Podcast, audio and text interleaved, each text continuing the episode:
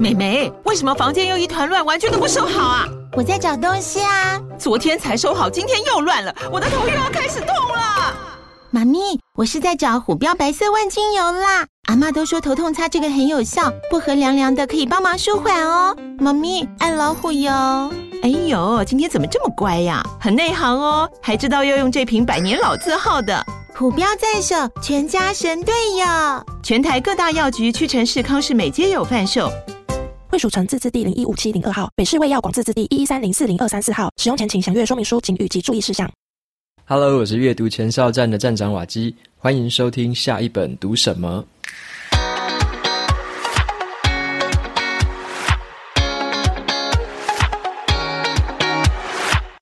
今天呢，我想要跟大家分享的这本书，它的书名叫做《刻意暂停》。刻意暂停。那这本书的话，我对它的解读是这样：我后来发现，其实呢，在我们生活周遭啊，最忙碌的那些人哦，他们常常是最懒惰的人。好，我今天就会解释一下为什么会有这样的一个看法。那这本书就是在颠覆我们传统的一个思维。传统来说，我们都会觉得一个人要成功的话，那就是要不断的努力，一直冲冲冲，然后尽量就是诶休息的时间短一点，大部分的时间在拼命这样。那这样的人看起来好像比较成功的机会，但是这本书在说的就是，呃，我们不一定要一直冲一直冲，有时候要记得暂停下来休息一下，再重新启动，这样反而是比较好的一个工作跟生活的模式。所以这本书就是在谈说，可以让疲倦的你可以再次充电的技术。也就是暂停，然后再重启这样的一个过程。好，那这本书的话，一样提供给大家两个好康，一个是采石文化有赞助这本书，两本的抽奖证书。如果你有兴趣的话，可以到节目的资讯栏里面部落格文章的连接点进去，拉到最底下，那就输入你的 email 就可以参加这两本的抽奖证书。另外，Kobo 也有提供七折的电子书折扣码，这个折扣码是 Waki Pause W A K I P A U S E，Waki Pause 输入的话，你买 Kobo 电子书就可以有七折的折扣优惠。好，那讲完了这个好康之后呢，接下来继续回到这本书的分享。好，刻意暂停。那刻意暂停在开始之前呢，就问大家一个问题：你有没有那种说工作很累很累，然后累到自己身心俱疲的状况？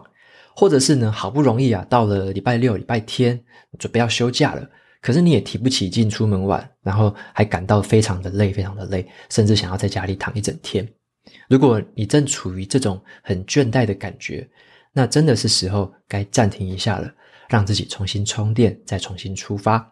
因为呢，这本书在谈的一个重点就是，人生其实不是永无止境的马拉松，一直跑，一直跑而已。人生其实是一个短期的冲刺，加上一个暂停，然后重新启动的这样的过程组合而成。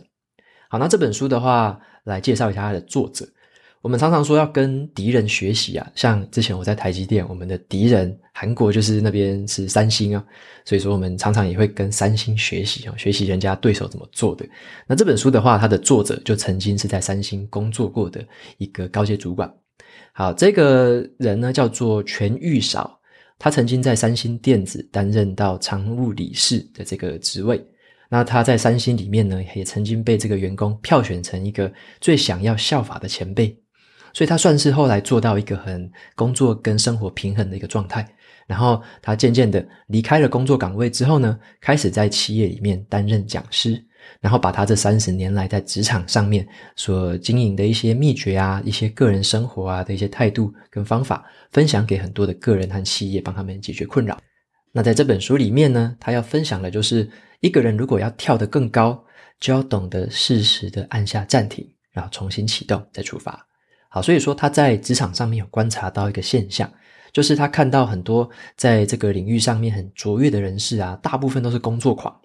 那因为这样子的一成不变跟倦怠感，然后就苦苦的挣扎，会觉得自己好像在瞎忙，在穷忙。可是他们也不愿意放下手边的工作啊，因为还是持续的要努力，持续的有一些成就感、薪水。因为他们会觉得说，一旦不忙碌之后，就不知道做什么事情来打发时间了。所以呢，这些人总是会把自己的行程排得满档，然后也排了一堆毫无意义的会议，然后就一直打电话、发送电子邮件，借此来掩盖自己的不安。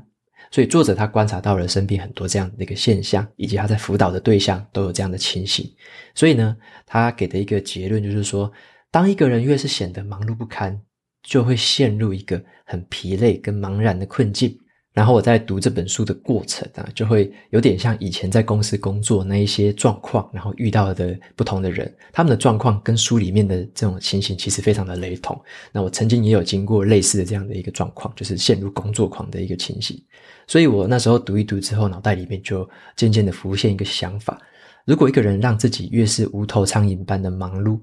那他其实就是在思想上面其实是很懒惰的，因为他反而不愿意去思考，不愿意把自己抽离开来，重新规划，让自己陷入一个持续的忙碌的状态。那忘记从这个里面抽身开来，去真正的检视说，工作上面真正重要的追求是什么，人生上面重要的追求是什么。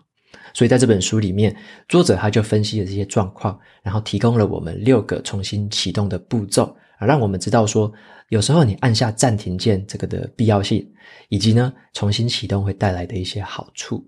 那在今天的节目，我就跟大家聊聊说，什么时候你必须要按下暂停跟重启，你遇到什么状况的时候需要怎么做，以及呢，我就挑书中我认为这个对我印象深刻的三个重点来跟大家分享。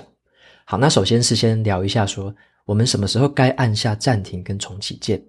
好，作者他就讲到一个我们每个人都经过的一个经验啦，是一个算是循环。好，这个循环是这样子的：你一开始在做一件事情或接触一个新工作的时候，一定是感觉到非常的新鲜。好，这时候充满了新鲜感，充满了挑战，你会非常卖力的持续的前进，持续的学习。但是呢，渐渐的，当你对这份工作越来越熟能生巧之后，反而就会开始渐渐的安于现状。甚至有时候会感到懒散啊、倦怠，甚至是越来越无聊。接着呢，就会陷入一种一成不变的状态。那这个时候呢，就是应该要暂停一下，然后调整自己的呼吸，再重新启动的一个好时机了。这时候你就要仔细的去观察平日的自己哦。如果你有以下这几个状况，就真的是需要进入到重启的阶段了。好，第一种状况是，你如果说感觉到生活或工作上的迫切感消失了。这个时候就是一个很好的时机，你必须要注意到。例如说啊，像某一个人哈，他可能很心急如焚的想要去找新的工作，让他去求职，结果呢，他投了好多的履历都失败。那经过了很多很多次失败之后，他就显得无精打采，觉得这个事情不再紧迫了，反正我也找不到工作，很多都一直打枪我。那这个时候他变得无精打采，觉得这个迫切感消失了。当你如果有遇到这种状况的时候，你必须要让自己先暂停下来。不要陷在那一个无精打采的力这个感觉里面。好，那这个时候要暂停下来，重新调整步伐。那书中就有说明到说，用几个步骤可以怎么做到。好，那再来的话，第二种状态是，你如果觉得现在在工作上面没有任何新的工东西可以学的时候，这也是一个需要暂停的时机。因为呢，当你太熟悉手上的工作，你的内心有可能开始变得越来越松懈，好像自己已经太资深，什么都知道了。这个时候呢，你如果持续的待在这样一个舒适的环境里面，待在这个松懈的一个心情里面，你很有可能反而会被大局淘汰。那这个时候，你必必须要记得要暂停下来，重新设定自己的目标，试着去找新的东西，更有挑战性的东西去学习。因为当一个人不持续的进步，那你周围的人都在进步的时候，那你就等于是相对的落后了。好，所以说这个是不能太安于现况。如果你觉得没有东西可以学了，这个时候反而更应该按下暂停，调整目标，重新启动。那第三种状况呢是，如果你采取了过去的成功模式，但是却没有成效，诶，这个时候也是一个警讯。例如说啊，这个情况常常会发生在一些很优秀的人才上面，有一些很优秀的人，他会被提拔成主管。那他升到主管的时候，他用的做事模式还是以前他可能在做工程师，或以前他还是做小职员的方式。结果他用那个方式来当主管，那这个时候他就会发现，诶，不行了，以前旧的技能在新的职位不管用了。那这个时候，如果你遇到这个状况，你就必须暂停下来，重新去思考，到底现在在这个新的职位上所具备的技能是什么，所要学习的新东西是什么。这个时候要试着去调整，然后重新的启动，再朝那个方向前进。好，否则你一直用以前的旧方法硬干，那么你可能会找不到新的出路，可能会觉得很挫折、很挫败，然后觉得以前都成功了，可是为什么现在没有办法成功？好，这个时候也是一个很好的重启时机。所以呢，总结来说，如果你遇到了自己现在的生活或工作上面那种迫切的感觉消失了，或者是你觉得好像没有新东西可以再学了，那或者是你以前成功的模式现在没有用了，那这几个情形都是必须要让你自己知道要暂停下来，重新启动的一个好时机。那接下来的话，我就分享一下这本书里面有三个段落，让我是蛮印象深刻的。好，第一个是这个对于工作上面的权力冲刺的这样类型的人。好，那有一句话是这样说的，这句话是雅典的诗人，好，他的名字叫做泰奥格尼斯，他曾经说过呢，如果神想要毁掉一个人的时候，首先呢会告诉他是一个最有前途的人才，然后要他毫不休息的往前冲。好，这句话就是在说，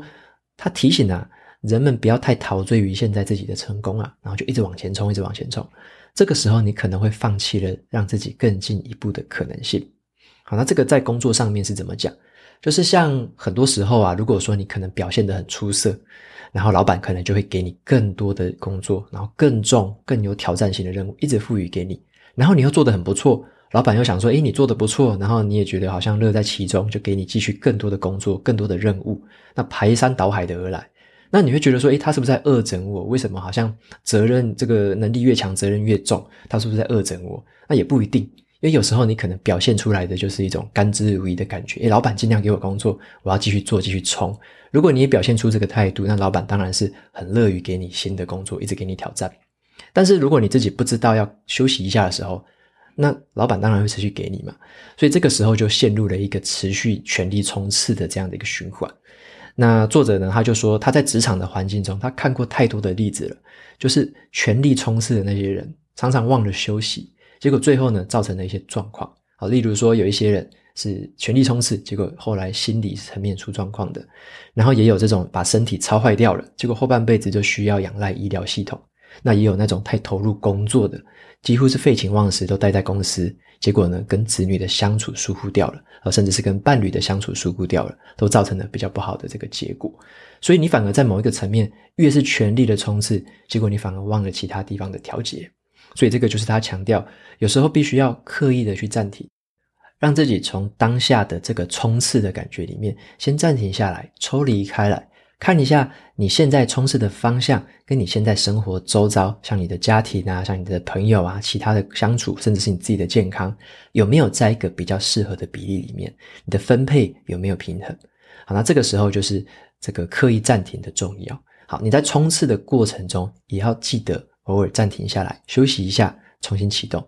好，那这个就是对于全力冲刺的一个看法。那这个在职场上面，可能大家渐渐的在职场越来越久，会看到越来越多这样子的例子，所以都有这些前驱之鉴哦。所以自己的话也要注意一下这样的情况。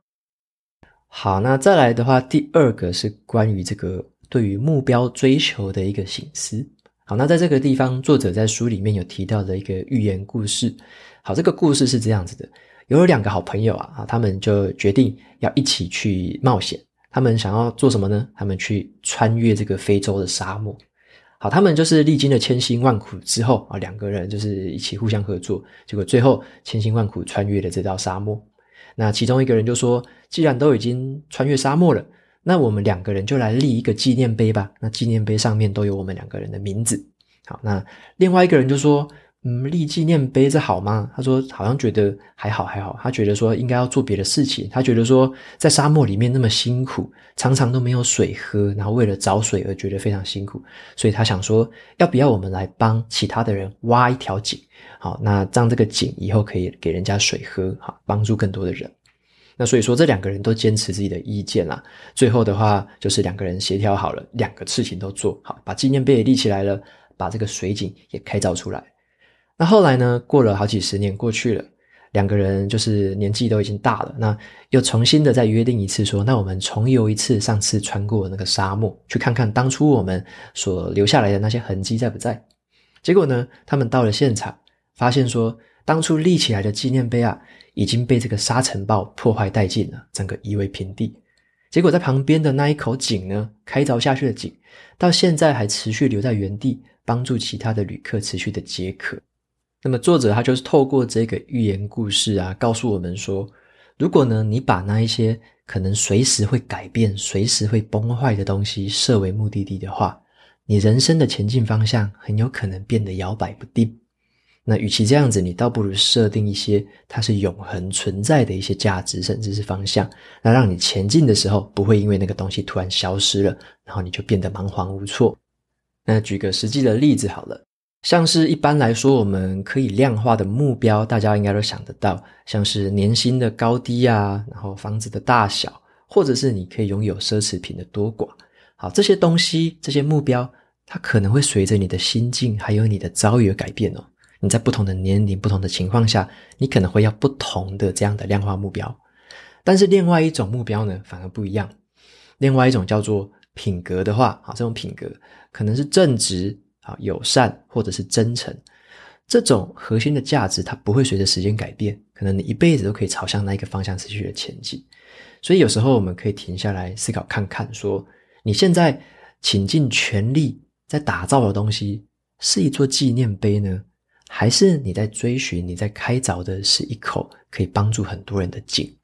好，这个东西我觉得就是蛮有趣的，持续的在我们每次暂停下来重新启动的时候，都值得去细细的思考一下，你所追寻或者你正在打造的东西呢，它是恒久不变的一个价值吗？还是说它是一个可能随着时间过去而变得一文不值的东西？好，这个就是每一次的暂停跟重启的时候，值得我们细细思考的一个议题。那再来第三个，这个是有一个观点是这样的。暂停下来是帮你可以检视自己，然后重新启动呢，就是可以帮你改善自己。那作者他就提到的这个暂停跟重启啊，在我们生活中扮演的角色分别是这样子。好，暂停就是用来检视你自己的当下，还有检视你自己的过去。那如果说一个人呢、啊，他持续的在生活里面一直瞎忙，然后他不知道暂停下来的话，他很难知道说现在自己的观点或前进的方向到底是对或错。如果你持续用着同一套的方式，然后在生活感到了很厌倦，然后你又不愿意暂停下来的话，那你在之后你也会持续的犯下同样的错误而已。所以作者他建议的是暂停下来，就是好好的去检视一下。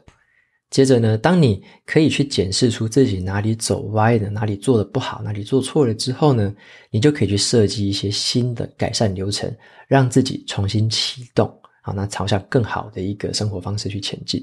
那我们每一个人都是普通人啦，在生活当中难免会犯很多的错，那你也有可能会遇到很多的瓶颈，无论是工作或生活中。那这个时候你就要勇敢的按下暂停键，让自己重新整理现在的思绪，然后试着去建立新的生活模式跟一些新的习惯。那你如果说都不愿意改变，不愿意暂停，持续的往前冲的话，那你可能会朝向一个错误的方向前进。就像我常常说的，这个方向不对，努力白费。好，之后你回头看过去，才发现，自己怎么走到了一个原本不是自己想要的地方。那所以说，在这个地方也沿用一个管理学大师哈彼得·杜拉克曾经说过的一句话：如果呢，你已经完成了一个有效率的工作，那你应该安静的回头看看。因为呢，只有当你安静的回头看了，才可以更加有效率的工作。所以，即使你觉得现在的生活已经好，已经很有效率了，然后呢，已经忙得很出色，但是也建议你可以按下暂停键，看看，好，看你自己的快步调生活里面还有没有什么可以改善的，有什么方式可以让你自己过得更从容一些，但是表现得又更出色一点。啊，所以说这个地方就是很有趣的。无论你现在已经陷入困境，或者说你现在是一个拼命三郎，一直往前冲。这个暂停跟重启都是在我们生活阶段中不可或缺的一个要素。那么以上呢，就是我自己在书里面哈画的三个重点。在这本书里面呢，其实《刻意暂停》这本书算是比较薄的一个小品读物了，因为它的篇幅大概两百四十页。那书里面的例子都是很切中我们上班族的一些这个一些生活的困难啊，或者说在工作上面遇到的瓶颈。那作者他就是一个以一个顾问的角色嘛，然后曾经这样指指导这么多的学生，那他用他这样的一个经验来写成这本书。如果说你在工作上面有感到这种职业倦怠，或者工作瓶颈，还是觉得自己失去动力了，那这本书的话可以用来提醒一下自己，让自己提振士气啊，找到一些简单的方法来执行。那作者他在这本书的尾声，他就说到了这个重新启动呢，它不只是做一次就可以了，而是到你死之前。都要不停执行的动作。好，那我的看法是这样的：就是这个重新启动，它其实不是一个很重大的事情。你不要把它想成是一个年度大事，然后每年做一次或每个礼拜做一次。我认为不是这样，反而是每一天，在一天里面的很多时刻，你都可以去做暂停跟重新启动。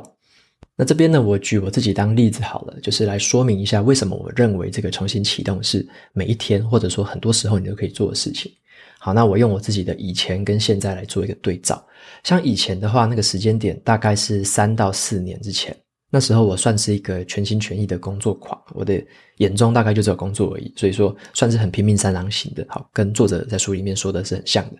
那我那时候的话，其实以工作为优先，所以以这个伴侣啊，或者说跟家人啊，还有跟朋友的聚会，有时候他们优先序都被放在后面。像我那时候就很经常跟我已经约好的这种什么饭局啊，或者这种假日的聚会，反正就取消掉。都临时的，就是因为啊某个工作怎么样的，甚至还有那种安排要出国玩，结果也因为工作优先，所以我把那种出国的机票整个退掉，整个假期都把它取消掉，然后延后到后面。反正就是发生很多类似的事情。那那时候我不觉得有什么奇怪的，我觉得诶，工作就是现在最应该冲刺的东西呀。然后那时候也不觉得说这样有什么不好。可是我渐渐的才发觉，这样的一个现象造成算是一个人际关系啊，或者说自己在生活的情绪上面会受到很大的影响，因为会觉得这种瞎忙起来，然后有时候晚上睡觉的时候会感觉到很空虚啊，就很失落啊，怎么觉得诶，明明这样那么拼，然后这个表现这么好，然后又做到了这样的成绩，结果呢，却在生活上面没有感到很顺心。那这样子的一个低潮呢，也是我后来有分享给大家过，像我之前在子弹笔记的文章，或者说像我之前写过的一些文章，都有谈过这个状况。那后来我采取了一些新的习惯之后，才在我后来的工作上面取得了一个比较好的平衡。好，那这些方法是这样的，像我那时候开始培养了晨间习惯，然后我也用了子弹笔记，去每一天早上醒来的时候，我说一下我的流程。早上醒来的时候，我会先做好瑜伽。做完瑜伽之后，我就用子弹笔记去规划那一天我所要做最重要的三件事情。所以在早上的时候，其实我就按下了暂停键，留下五到十分钟，仔细的思考今天重要的事情是什么，好好的把它规划下来。再来呢，在那一天的中午的时候，中午我们都会有午休嘛，那午休的时候，我就会看一下子弹笔记里面我今天完成的事项到底有没有做好了，那或者是下午的时候要持续把哪些事情完成。中午也是我的一个暂停时间。那再来的话，下班的时间，像是有时候吃完晚餐准备要回家，那下班的时间也会做一次的暂停，看一下今天的工作到底告一个段落没有，那明天的话准备要做什么。所以在这个时候，我也会暂停下来看一下子弹笔记，让自己去思考一下这件事。最后呢，晚上像我晚上睡觉之前会先读一下书嘛，那读书的过程中，有时候我也会去把一些东西写在子弹笔记上面。然后我就会在那个时候也去静下心来思考，说今天我完成了哪些事情，以及呢，今天有谁帮助过我，去对于那一天做一个反省。那所以说那个时候也是我的一个暂停时间，持续的去静下心来，没有任何东西的干扰，就是看着子弹笔记，然后去写东西。好，那在这几个情况之下，你可以发现我一天里面大概暂停跟重启的时间大概都有三到四次左右。所以我认为这个东西它是一个每天你都可以实践的过程。那在这个过程里面，你就可以把自己从当下那种紧张跟忙碌的情绪抽离开来，持续的退一步去思考，说当下真正重要的东西是什么。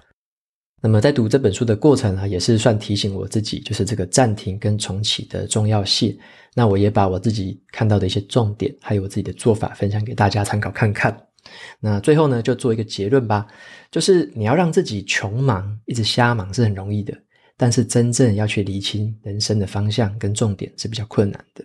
所以如果你放任自己这种漫无目标的忙碌，其实呢，这个才是对待人生一个很懒惰的方式。好，所以说你越瞎忙，其实你是越懒惰，因为你不愿意退一步来思考，说到底现在在忙什么，有什么更好的做事方式，有什么方法提高自己的效率，有什么办法可以改善你的人际关系。反而是呢，当你可以去按下暂停跟重新启动的时候。这时候你可能会活得更朝向你自己理想的人生迈进，所以呢，你要跳得更高之前，其实都需要先蹲下啊，就是这样的一个道理。好，那这这个就是今天分享的这本书《刻意暂停》。那么在节目的最后，也一样来分享 Apple Podcast 上面的五星评论。好，第一个评论是 YIH 三八三的留言，他说：“谢谢瓦基，因为你，我想通更多，持续追踪你好一阵子了，你给我好多的启发。”而这集更是让我受益良多。我要把这集所提到的书全部纳入书单来看。啊，子弹笔记我看完之后，实践的部分遇到障碍，想了解你都怎么持续使用子弹笔记。那恭喜你，朝目标更接近了，真的好为你开心。报名了瓦基的九堂课，好期待开课，谢谢瓦基。OK，感谢 YH 的留言。诶，你这集刚好有提到那个子弹笔记，我刚刚有先简单的分享过一天里面的用法。好，那我接下来我也买了一些设备啦，我想说要把它弄成一个算是可以直播啊，可以录制课程的方式，也可以让大家看得到我怎么手写。反正我就买了一些支架，然后弄了一些新东西。好，那到时候的话会把它弄成一个算是线上课程，或者说线上带着大家持续做的一个工作坊。那有点像是陪跑，让大家可以建立子弹的习惯。呃，子弹笔记的习惯，好，这样的一个方法，所以这个我持续的在打造之中。我在年底之前会把这件事情弄上架，所以如果在等待的朋友可以再期待一下。好，那再来的话，第二个听众叫做 Kiki 庄，好，Kiki 庄他的留言是：谢谢瓦基让阅读逐渐变成生活中不可多得的养分。好，他说为了增加阅读习惯，从 PTT 上面看到瓦基分享一年阅读五十本书的经验，而知道了阅读前哨站。那从来没有想到说阅读可以如此带来这个心灵心灵这么大的平静，好，真的是很棒的存在。因为 Podcast 对于还没阅读习惯的人来说，就仿佛不会游泳的人借由浮板开始踢水。好，也因为瓦基的内容润饰的平易好读，也可以说是声线好听平静。他说潜水了好一阵子，也陆续买了不少书，本来都是偏向提升自我方面的，像是专注力啊、自主学习。那会意外触发我感动的跑来留言，是因为为时不晚这一集。那本来我对这个内容还没有太大的兴趣，但是家家有本难念的经，有时候呢，太困难的局面，那为了让生活舒适一些，必须告诉自己内心过好自己就好了。但是这一集的内容完全感受到了，碰触到内心最深层的一个领域。他说：“有谁愿意成为如此愤世嫉俗的人呢？每一个愤世嫉俗的人都曾经敞开过心胸。”他说：“是呀，我想也是，会继续为生活做努力。好，这边感谢瓦基高产量、好高质量的这个产出。那希望你持续为听众读者带来美好的文章。OK，非常谢谢这个读者 Kiwi 的留言。那你有提到说像那个为时不晚那本书，我觉得也是很不错了，因为他提到那句话真的是让我很有深刻的感觉，就是每一个愤世嫉俗的人都曾经敞开过心胸。”然后这个东西，其实大家身边应该有很多这样子的一些朋友啊、亲人有这样的状况，哦，甚至是我们自己可能也会。有时候我们突然就一个愤世嫉俗的愤怒跑出来，但你曾经也是敞开过心胸的，对不对？只是因为受过了伤，因为被谁可能辜负了啊、背叛了，还是被谁这样子好对不起了、伤害到了，所以你会觉得哎，开始愤世嫉俗了起来。可是，嗯，越是这样子，你可能越会走进那个死胡同，就变得越来越愤世嫉俗。但是，你可能要回想一下，当初自己曾经敞开心胸的那种感觉是非常好的。那这个敞开心胸有一个代价，就这样这么好的感受，就是有可能会被伤害。那有点像是你要承担得起这样子一个被伤害的一个情绪，你才能够享受那种美好。那如果说你都不愿意被人家伤害，不愿意被人家辜负，那很怕被人家背叛之类的，你如果说东怕西怕的，非常害怕，非常担忧，那你可能就会宁愿让自己愤世嫉俗，那你就永远都体会不到以前那种敞开心胸的那个快乐了。啊，所以说这个是蛮值得我们思考的东西。好，谢谢 Kiwi 又提醒了一下这一本书。好，那再来的话，第三个听众，他的名字叫做不正常，这个名字很酷。他说呢，不只是导读，又很有想法。他说喜欢 Waki 的每本书的分享，对于没有时间上书店的人真的很棒。好，谢谢不正常的留言。那再来最后一个了，这个听众叫做云峰天空。他说超棒的节目，开车上下班听瓦基分享，让我觉得这两个小时好有意义。好，那零时差攻击这本书让我眼界大开，现在都听瓦基分享之后找电子书来看。OK，感谢云峰天空的留言。那你提到的那本书《零时差攻击》这种网络治安的问题，像这种书你在书店可能就不会拿起来看，甚至你看到这么厚，可能你也不会有兴趣把它看完。所以这个东西是跟我们生活息息相关的啦。那也是透过这样的机会跟大家介绍一下，有兴趣的朋友，如果看到这种东西真的有兴趣，你就去参考看看，甚至是里面有一些这个可以采取的行动，像是怎么样防止诈骗啊，防止自己被钓鱼。那知道了这些原理之后，你可能会对自己的网络治安做出比较好的安排。啊，就是看这些书的一些这个用处了。但是你说我们能不能防止这个大规模网络治安的问题发生？恐怕是很难，这个不是我们一己之力可以做到的。所以这种东西可能在我们有生之年也会遇到。那只是遇到的时候，你可以知道啊，我曾经看过这样的东西，我知道它会发生。那我也做了一些我基本可以的防范。那它真正对我们社会造成多大的影响，那个是蛮难预测的。好，那今天的节目到这边就进到尾声喽。如果你喜欢今天的内容，欢迎订阅下一本读什么。然后在 Apple Podcast 上面留下五星评论，推荐给其他的听众。你也可以用行动支持我，一次性的或每个月赞助九十九元，帮助这个频道持续运作。如果你对频道有任何的想法，欢迎在节目栏这个资讯栏里面留言告诉我。那我每周呢也会在阅读前哨站的部落格分享一篇读书心得，有兴趣的朋友可以去订阅免费的电子报。到现在已经有一万八千人参加喽。那好的，下一本读什么？我们下次见喽，拜拜。